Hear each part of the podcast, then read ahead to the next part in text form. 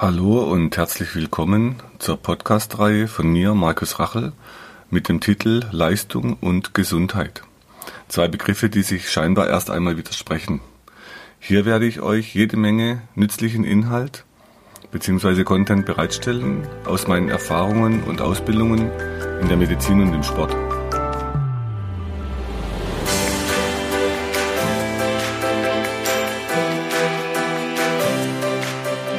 Der heutigen Episode soll es um die Frage gehen zwischen der Umwelt und der Innenwelt. Was hat das für unsere Therapie äh, für Konsequenzen? Und wieso ist es für uns wichtig, mit Patienten das zu thematisieren? Vor allem, wenn es dann um den Umgang mit Schmerzen und das Verstehen von Schmerzen geht. Vielleicht mal zuerst die Abklärung, was verstehen wir unter der Umwelt und was verstehen wir unter der Innenwelt? Zur Umwelt äh, werden wir alles zählen, was zum Beispiel um euch rum Stühle, Tische, Autos, Flugzeuge, Matratzen, Kopfkissen, wichtiges Thema, komme ich gleich nochmal drauf. Dann Geschirr um euch, der Luftzug auch gleich nochmal genauer betrachtet. Dann Übungsgeräte, Gebäude, Berge, ähm, Fahrräder, Menschen, Tiere, Nahrungsmittel, alles, was um euch herum, auch zum Beispiel Sendemasten, Haus, Haushaltsgeräte, Giftstoffe, also alles, was aus der Umwelt auch auf uns einwirken kann oder auf was wir einwirken können. Zur Innenwelt gehört euer Herzschlag, die Atmung, Gehirntätigkeit, Bewegungen, die Muskelspannung, Arterien, Nerven, Augenbewegungen, euer Schmerzempfinden, das Sehen, das Hören, Schmecken, also Sinne. Und für die Therapie ist wichtig, es gibt dann wieder Dinge, die könnt ihr beeinflussen und steuern, wie zum Beispiel die Atmung läuft ja normalerweise unbewusst. Ihr könnt aber auch bewusst Atemübungen machen und bewusst die Atmung einsetzen. Normalerweise laufen eure Bewegungen unbewusst. Ihr könnt aber auch bewusst Bewegungen ausführen. Ihr könnt keinen Einfluss zum Beispiel auf die Arterien direkt nehmen. Also ihr könnt sie nicht schneller oder langsamer ähm, pumpen lassen. Ihr könnt sie halt abdrücken von außen, aber ihr könnt nicht von innen drauf einwirken. Dann, wenn die Aufzählungen, die wir hier, also gerade jetzt für diesen, äh, für diese Episode, die habe ich natürlich keinen Anspruch, dass es jetzt alles ist, was es da gibt, sondern einfach nochmal, um euch klar zu machen, wir versuchen zu differenzieren zwischen dem, was von außen ist und um euch rum, zu dem, was in euch ist und in euch stattfindet. Wenn wir jetzt mal schauen, wenn Einflüsse von außen auf der Umwelt auf euch einwirken, dann entstehen zum Beispiel Schmerzen oder, oder Schädigungen durch Unfälle oder zum Beispiel Vergiftungen von außen oder weil Menschen euch einen Schaden zufügen, äh, weil euch vielleicht ein Hund beißt also immer wenn irgendwas von außerhalb auf euch einwirkt, kommt es zu Schmerzen aus der Umwelt auf euch. Oder wenn ihr zum Beispiel beim Sport Einseitigkeiten habt oder in der Arbeitswelt. Wir haben extra jetzt auf der Website und bei YouTube jede Menge Videos hochgeladen mit dem Thema Dehnkraft to go. Und zwar der Hintergedanke, dass ihr den Einseitigkeiten, die aus der Umwelt auf euch einwirken, oder wenn ihr bestimmte Sportarten ausführt, da habt ihr immer das Problem, dass immer wieder die gleichen Abläufe stattfinden. Jetzt im Arbeitsalltag, man kann nicht einfach sagen, ich mache was ganz anderes oder ich kündige meine Arbeit und suche mir einen anderen Job, sondern da, das Problem ist eben, durch diese gleichbleibenden Verhaltensweisen und die gleichbleibenden Bewegungsabläufe verändern sich eure Strukturen. Wir haben schon in früheren Episoden besprochen, die Form folgt immer der Funktion. Das heißt, wenn die Funktion immer die gleiche bleibt für die Muskulatur, dann verändern sich dadurch dann zum Beispiel die knöchernen Strukturen oder der, der Bandapparat, der Kapselapparat. Und durch diese veränderten Strukturen kommt es dann zu unphysiologischen Kraftwirkungen, zum Beispiel im Gelenk und eben zu den Abbauprozessen, die wir heute noch als Verschleiß bezeichnen, wo ich ja immer lieber sage, degenerative Prozesse. Also durch diese Einflüsse aus der Umwelt kann es bei euch zu einem Schmerz kommen ähm, oder zu einer Schädigung.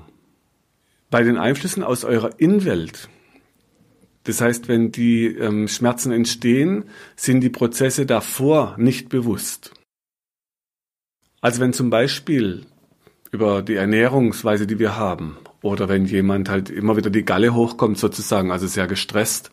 Wenn so ein paar Faktoren zusammenwirken, dann kann man Gallensteine entwickeln.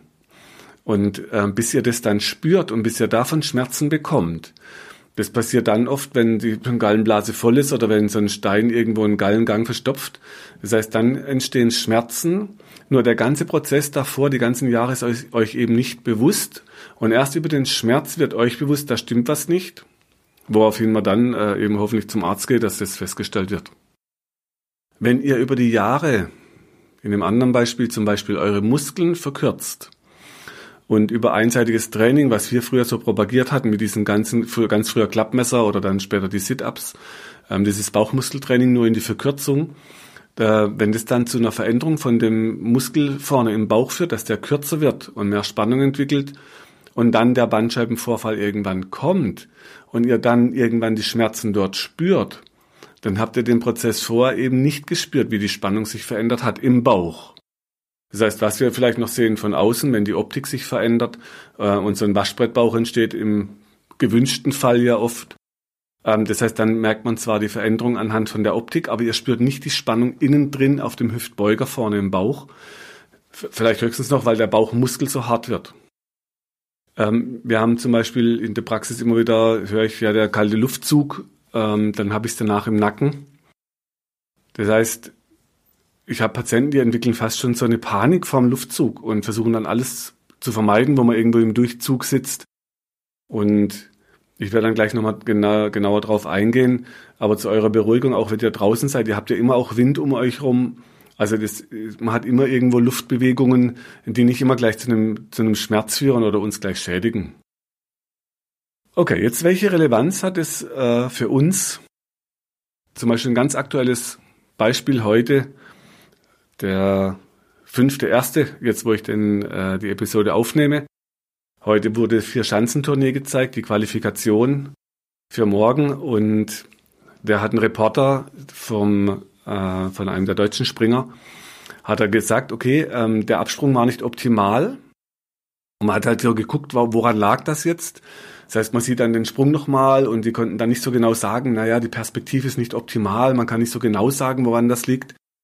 Aber dann sagt der Reporter, der spürt sich ja selbst so gut und der kann in sich die Veränderung wahrnehmen, die dann außen in der Umwelt zu den veränderten Sprungweiten führt.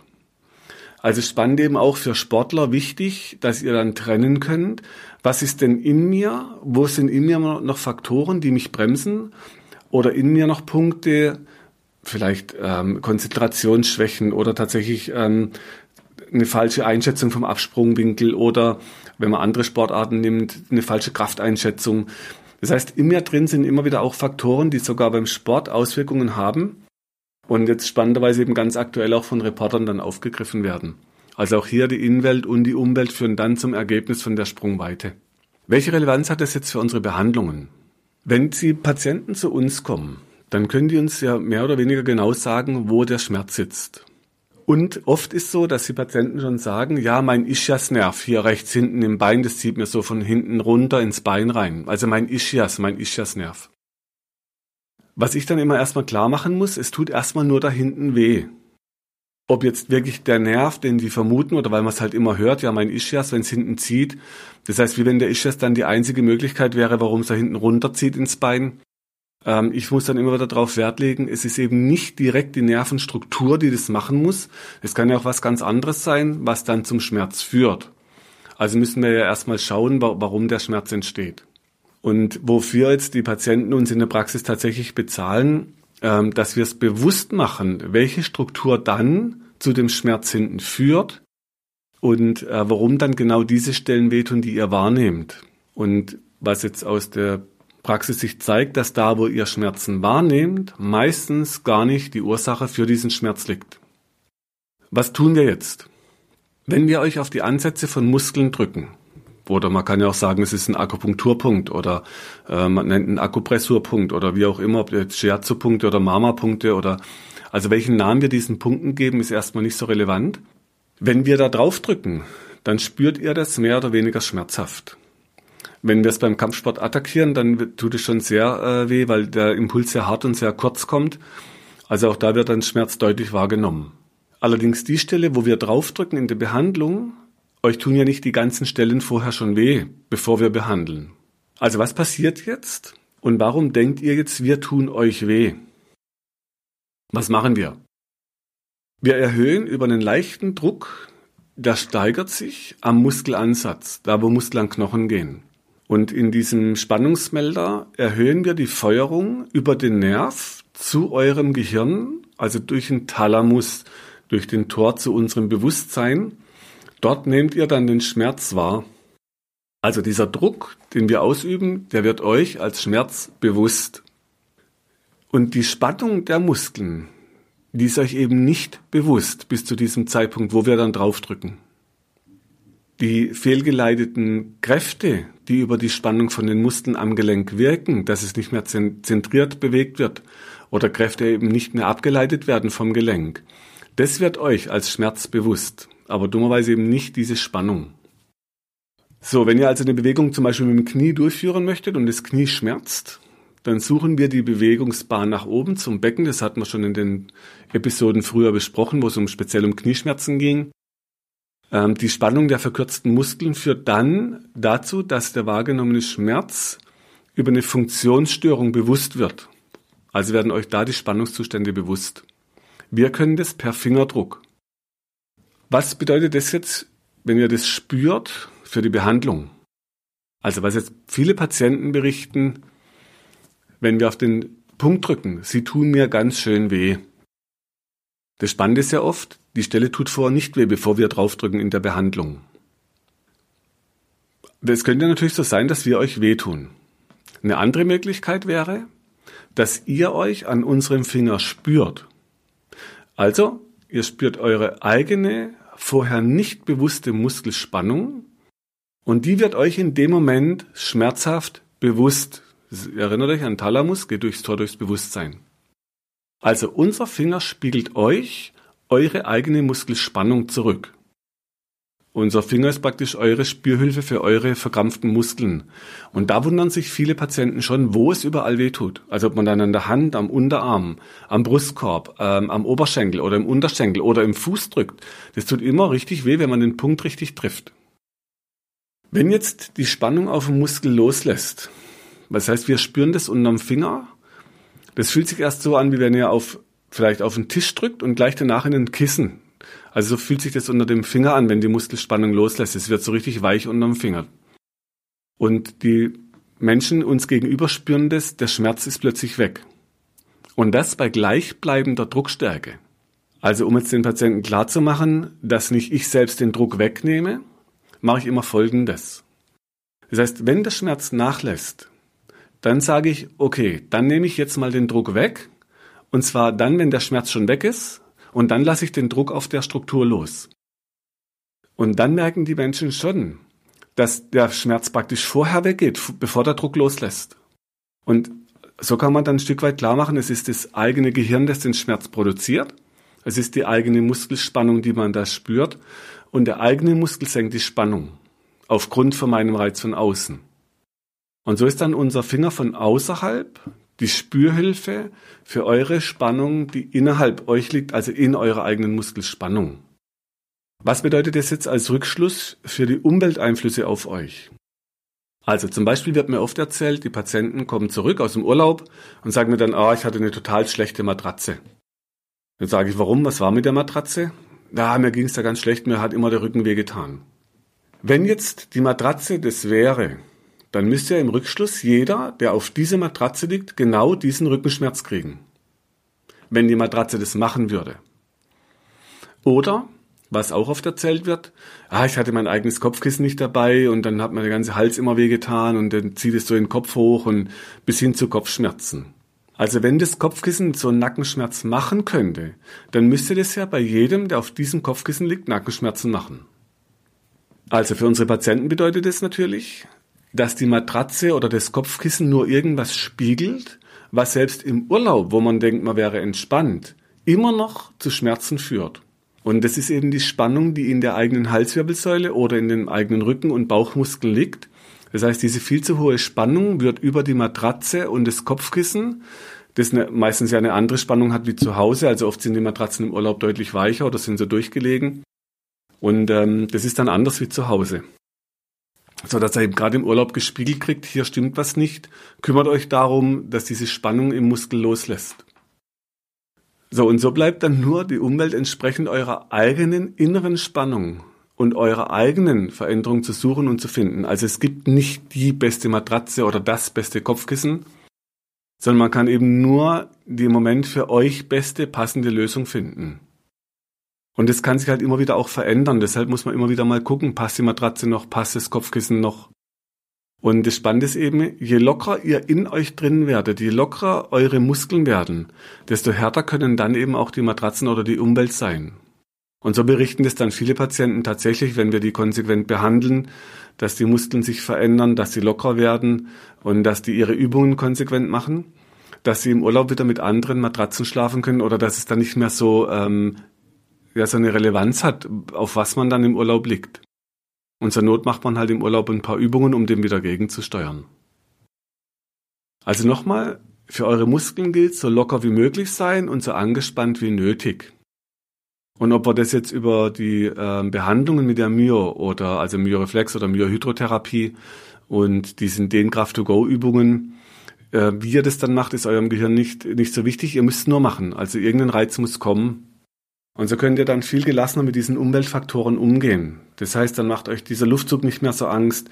Ähm, dieses ganze Urlaubsthema, dass man immer Angst hat, man schläft dann im Urlaub schlecht, man kriegt Rückenschmerzen. Das kann man ähm, abschwächen wenn einem klar ist, okay, das ist ja auch irgendwas in mir, was diese, diese Umwelt spiegelt und meine Innenwelt kann ich immer verändern. Und das ist jetzt nochmal so für mich wichtig, ähm, euch das mitzugeben.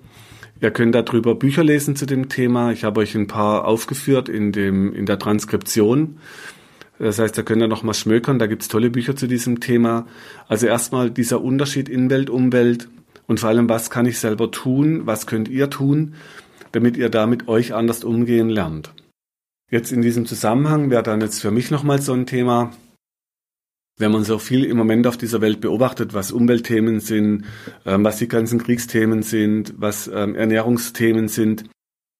In dem Moment, wo ihr mit euch und eurer Innenwelt anders umgeht, werdet ihr auch mit eurer Umwelt anders umgehen. Sodass ihr immer natürlich ein Stück weit in euch was macht, aber dafür auch dann in der Umwelt was als Auswirkung kriegt. Also je besser ihr mit euch umgeht, desto besser werdet ihr auch mit eurer Umwelt oder mit euren Mitmenschen umgehen.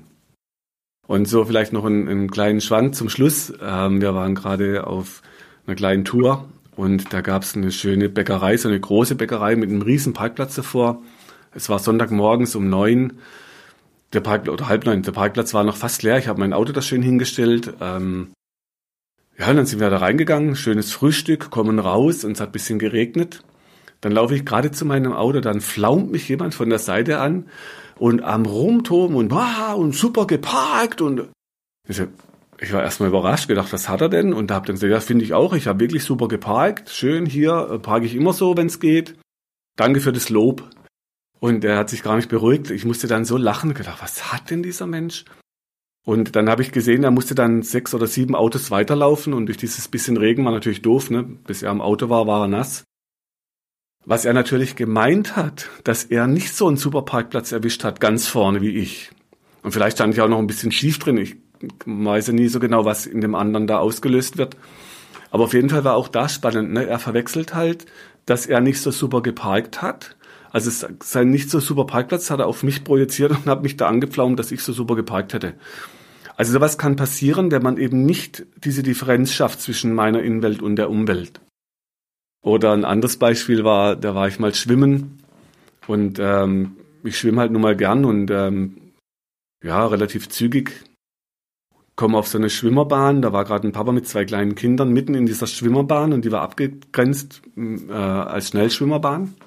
Und jetzt habe ich gedacht, na gut, ähm, ich habe da meine, meine Schwimmbrille und mein Equipment, also meine Pedals da hingelegt und habe meine Übungen an der Wand gemacht. Gedacht, na sieht man ja gut, da kommt jetzt jemand, der wahrscheinlich ein bisschen schneller schwimmt.